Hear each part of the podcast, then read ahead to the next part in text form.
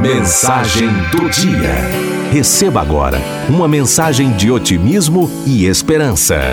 Mensagem do dia. Amadurecimento. Há horas em nossa vida que somos tomados por uma enorme sensação de inutilidade, de vazio. Questionamos o porquê de nossa existência e nada parece fazer sentido Concentramos nossa atenção no lado mais cruel da vida, aquele que é implacável e a todos afeta indistintamente as perdas do ser humano.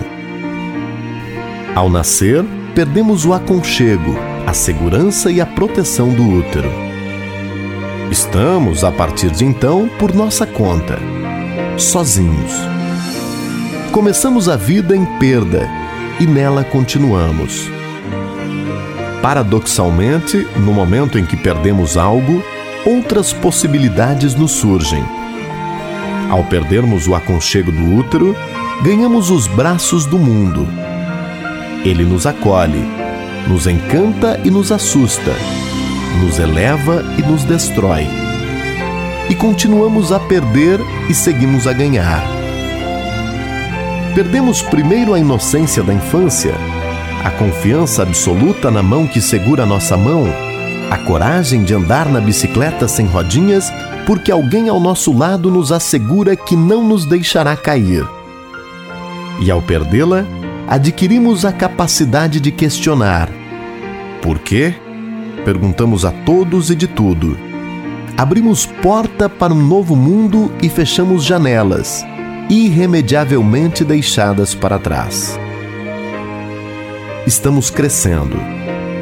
Nascer, crescer, adolescer, amadurecer, envelhecer, morrer. Vamos perdendo aos poucos alguns direitos e conquistando outros.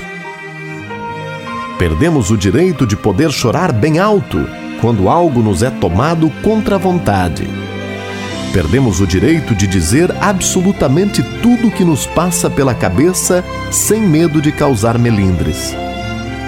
Assim, se nossa tia às vezes nos parece gorda, tememos dizer-lhe isso.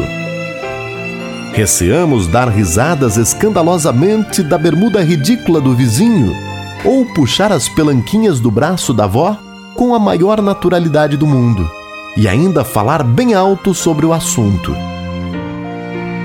estamos crescidos e nos ensinam que não devemos ser tão sinceros. E aprendemos. E vamos adolescendo. Ganhamos peso, ganhamos pelos, ganhamos altura, ganhamos o mundo. Neste ponto, vivemos em grande conflito.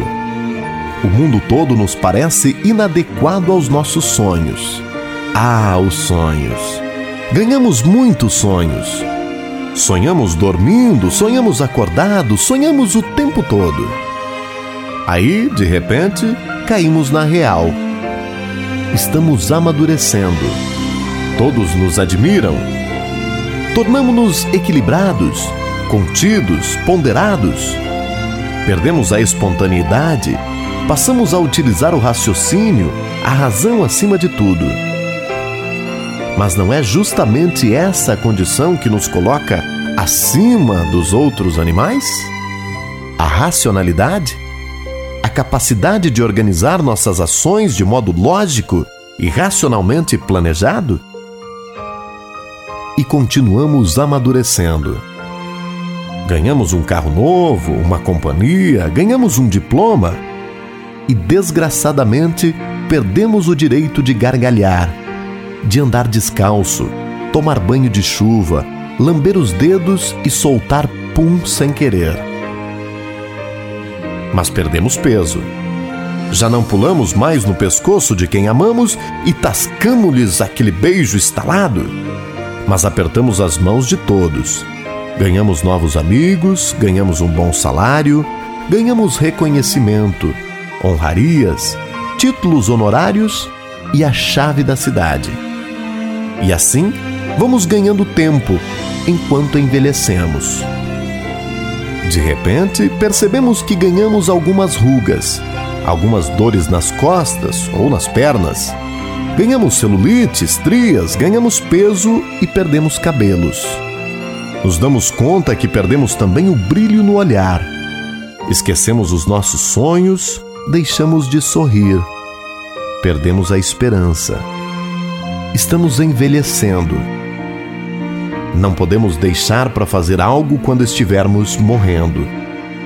Afinal, quem nos garante que haverá mesmo um renascer, exceto aquele que se faz em vida pelo perdão a si próprio, pelo compreender que as perdas fazem parte, mas que apesar delas, o sol continua brilhando. E felizmente chove de vez em quando, que a primavera sempre chega após o inverno que necessita do outono que o antecede.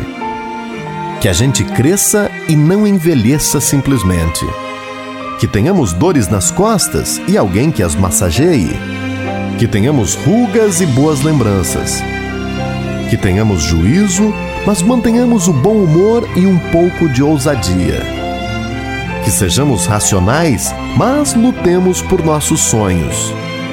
E principalmente, que não digamos apenas eu te amo, mas hajamos de modo que aqueles a quem amamos sintam-se amados mais do que saibam-se amados. Afinal, o que é o tempo? Não é nada em relação à nossa grande missão. E que missão!